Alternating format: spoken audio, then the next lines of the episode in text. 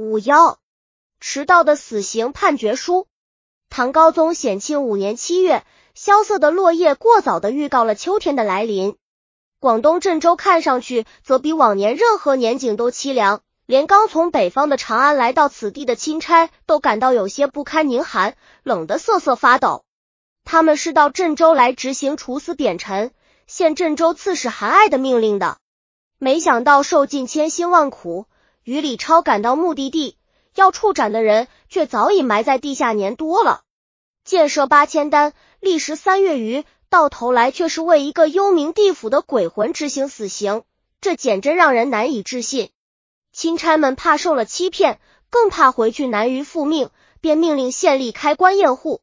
可怜韩爱生前一腔衷肠，却被远谪边地，客死他乡，死后还要为了一份迟到的死刑判决书而被部坟厌恶，不得安宁。韩爱生前增官致仕中，他为人刚直不阿，而且博学多才，深受朝臣敬重。说起韩爱被贬镇州刺史，那还是三年前的事情。永徽六年，唐高宗疯狂地爱上了后宫才人武则天，为了这爱，唐高宗甘愿付出一切。而武则天所需要的只有一件皇后。这个女人多少年来孜孜以求的，便是成为人上之人。而对于女人来说，那便是成为一国之母了。这对身为天子的唐高宗来说，并算不得是件难事。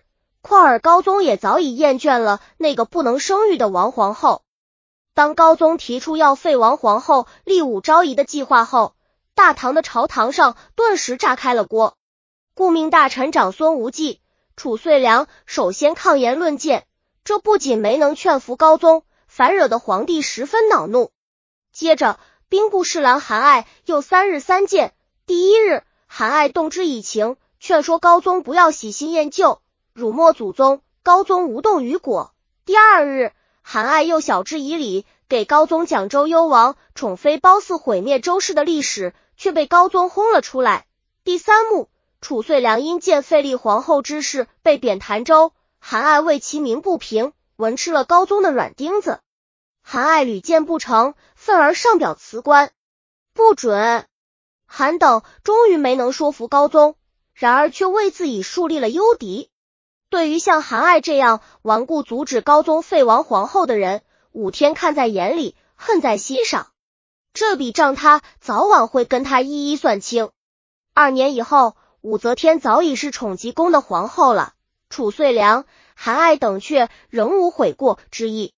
而且，由于韩爱的一再申辩求情，褚遂良被改到广西任贵州刺史。不久，便发生了震惊一时的韩爱、褚遂良图谋不轨案。武则天授意其爪牙捏造了韩、褚罪状，并操纵了治狱审理。审讯结果，韩爱暗示褚遂良到贵州后，以贵州为基地养精蓄锐，以备外援，共谋造反。罪状确凿。却查无实据，高宗不忍加害，故免其死罪。但则天皇后之旨也是不便违逆的，所以降旨仍贬褚遂良为潭州刺史，贬韩爱为镇州刺史。韩爱时年已五十二岁。武则天没能置韩爱、褚遂良于死地，于心不甘。第二年，武则天终于将大唐国舅长孙无忌罗织治罪，长孙无忌以谋反罪被处死。在审理长孙无忌案件时，武则天的官衙许敬宗又诬告褚遂良曾暴动长孙无忌谋反，韩爱参与了他们的谋划。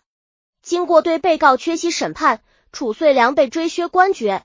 因为此时褚遂良已去世两年多了，韩则被判死刑。即日，朝廷派使者前往郑州执行判决。